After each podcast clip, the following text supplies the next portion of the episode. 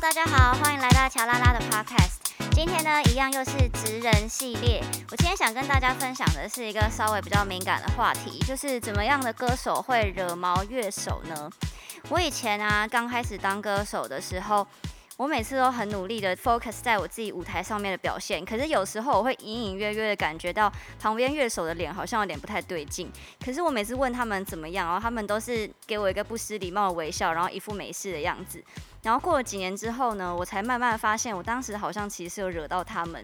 可是那时候的我就真的不知道原来有这些美感。所以今天我就想说，为了让所谓的嗯，可能你刚踏入这个圈子的一些素人歌手，或者是你比较少跟乐手们相处的歌手，少走一点弯路，我就邀请到了我的好朋友，他是一个职业乐手，加上编曲跟制作人，我觉得他很有资格来跟大家分享怎样的歌手会惹毛乐手呢？欢迎阿宪。嗨，大家好，我是阿宪，这是一个紧张又刺激的单元，有点可怕。我今天也觉得要录这个话题，其实有点敏感，而且感觉会惹起一些争端。可是其实我的用意是希望大家可以了解彼此的角色，有一些不同的心情，然后让大家可以更加的互相了解。虽然这个过程中呢，我们可能会靠背一些事情，然后。我也不太确定我的这个好意会不会就变成是让大家更加的不爽对方，但是我们就尽量。好，嗯你你你老你老实讲，你在想这个单元的时候，你有没有觉得很可怕？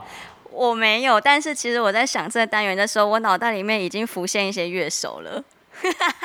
我觉得这个，我是我是不会这样讲啦，我毕竟还是有。还是有生活要过，我也不会讲，可是我脑袋里面真的就是会浮现一些曾经让我觉得哦，他好像生气了耶的这些乐手。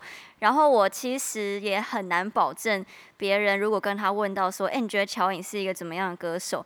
我觉得他很有可能会讲我坏话。那就就这样就讲，既然你都起了这个头，那我们就头过就是头过身就过啦，都已经踏进来了。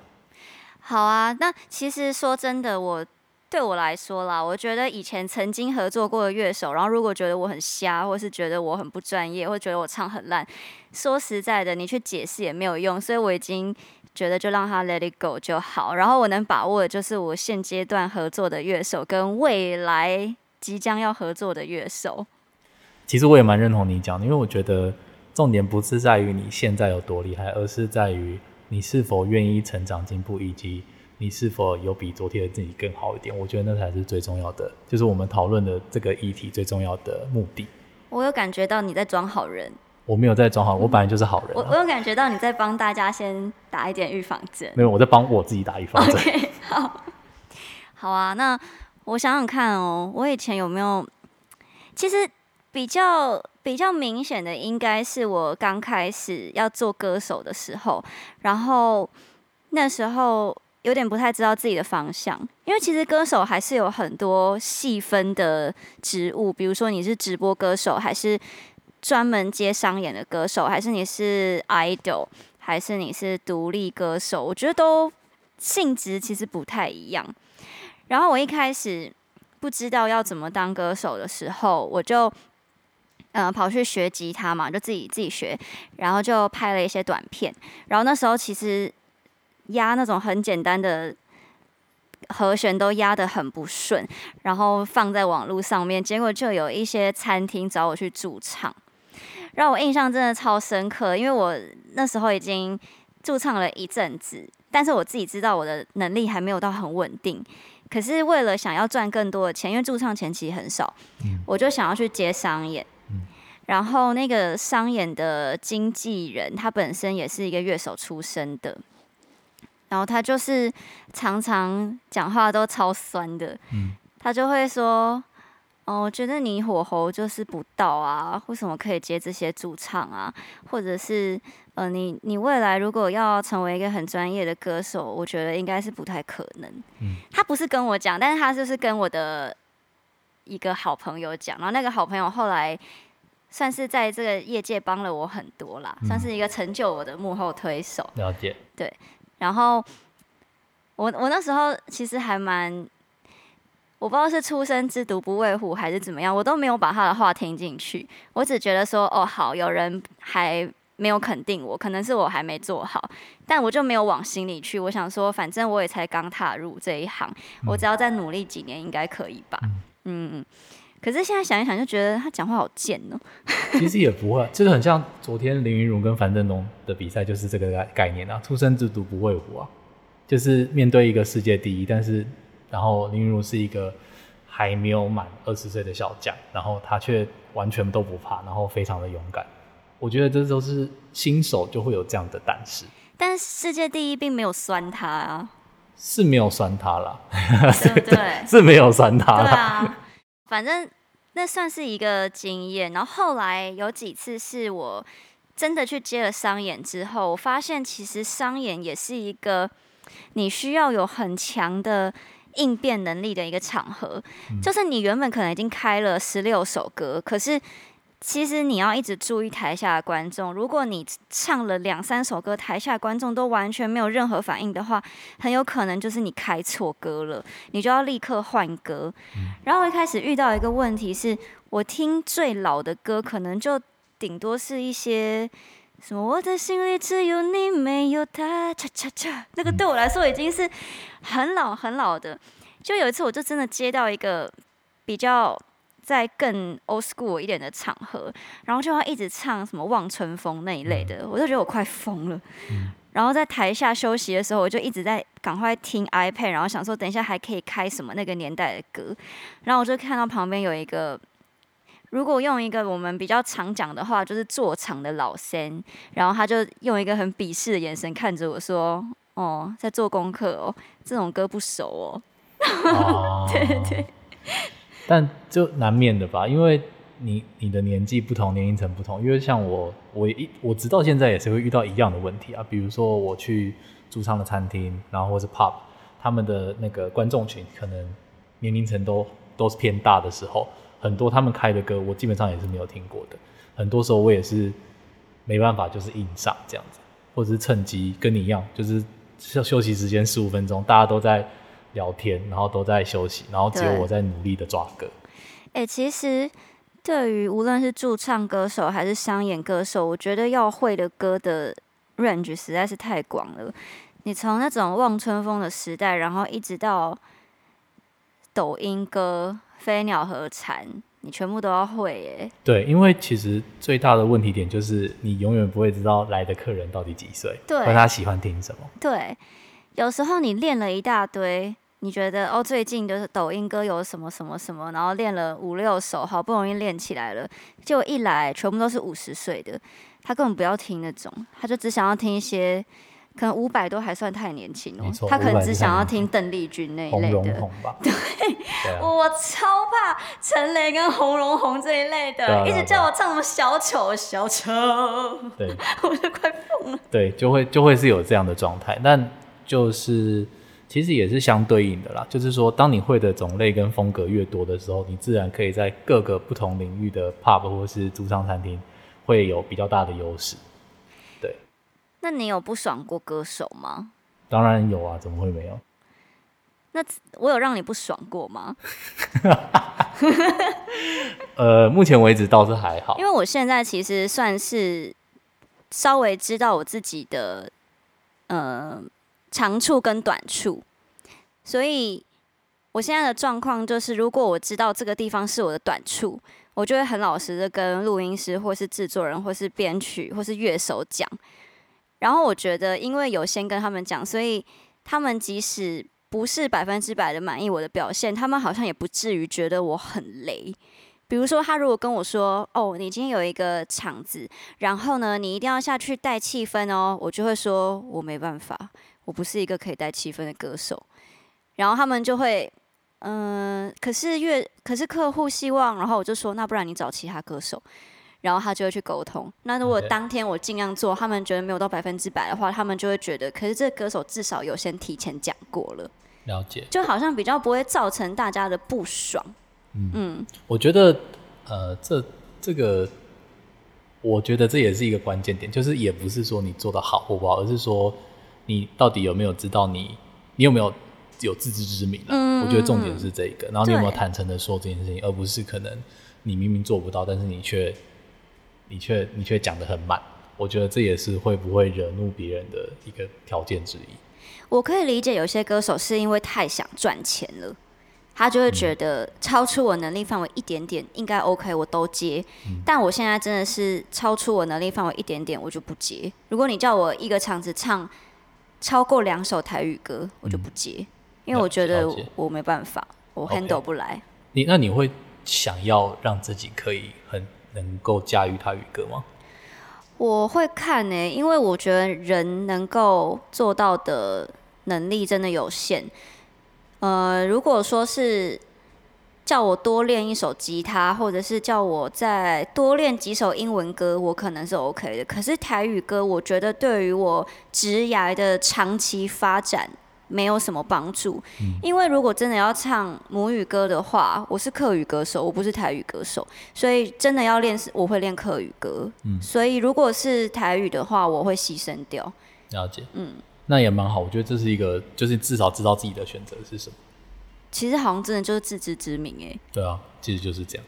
所以惹毛你的歌手是很没有自知之明是吗？呃 哟，呃，我只能说有一半对，一半是。他做了什么事？你说自知之明这件事情对吗？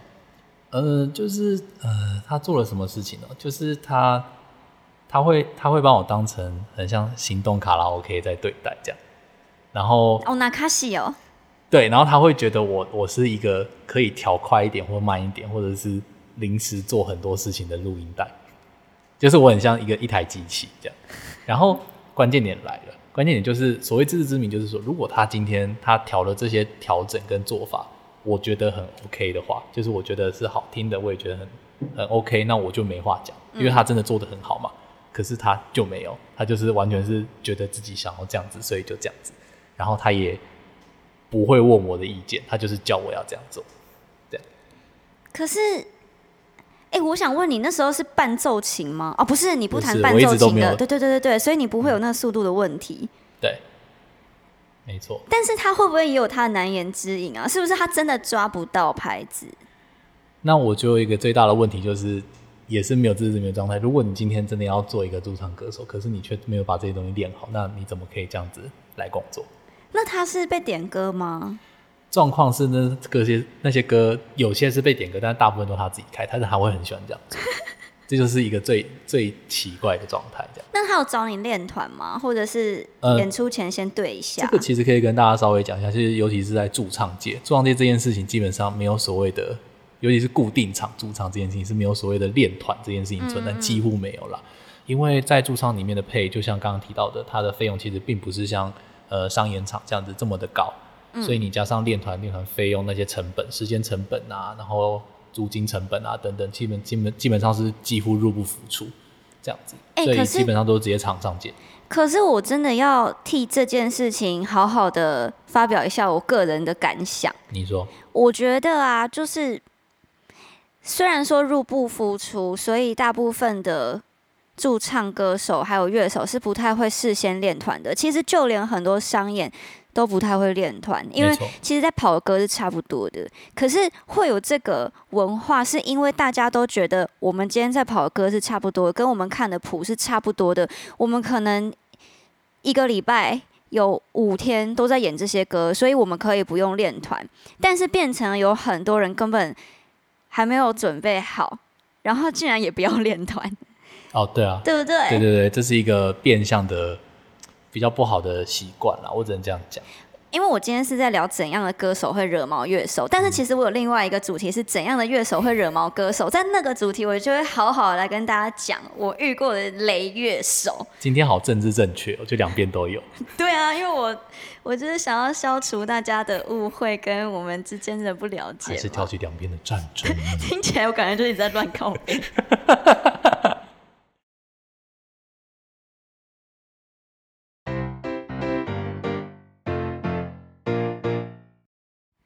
好了，我们休息时间结束。刚刚看了一个 超级可怕的球赛，我觉得好像没有做什么事情，但我已经觉得累了。而且我觉得当运动员好难哦，就还好我是当歌手，这什么鬼结论？因为我看他们一直在台上这边，不是在球场上一直飞来飞去，我就觉得天啊！因为你很少有什么表演，歌手需要在台上飞来飞去吗？对啊，好可怕哦。对，这个这个倒是蛮蛮那个的。好，刚刚讲到哪？已经有点要忘记了。刚刚讲到说歌手哦，没有自知之明就会让乐手觉得很生气。嗯，可是我觉得，因为啊，我必须要帮歌手讲一句话。我自己是属于那种有时候会人来疯的歌手，然后我会很想要去达到观众的期待。就比如说，观众可能在这个现场想看什么，然后我知道对我来说是不太好达到的，可是我就会去做。然后这时候乐手可能就是得多担待吧，因为当下我的理解就是观众开心比很多事情都重要。但这件事情跟有自知之明并没有互相冲突啊，老实讲。但如果说其实那首歌我并没有办法唱的很好。观众可能不会很介意，因为他们情绪已经到达一个沸点，但是乐手可能就会觉得蛮不爽的。这个其实可以当下跟乐手直接讲的。哦，对啊，因为其实呃，我遇过很有些歌手，其实状况会是说，呃，他会直接在开歌之前，他就会先说，哦，直接点播这一首，然后因为我不熟，所以等等下不管怎样，你就继续弹。嗯，他就会这样跟我讲。哦，对理解。这个是我觉得是两件事情。哦，那还有呢？还有没有什么比较细微的一些，可能就是一个 fine line，然后这歌手没有把持好，然后就会让这个乐手觉得哦，真的很烦，或者是 k m o j i 很过不去的感觉。呃，再再来第二个点的话，其实就是在那个，我觉得是没有准备好吧。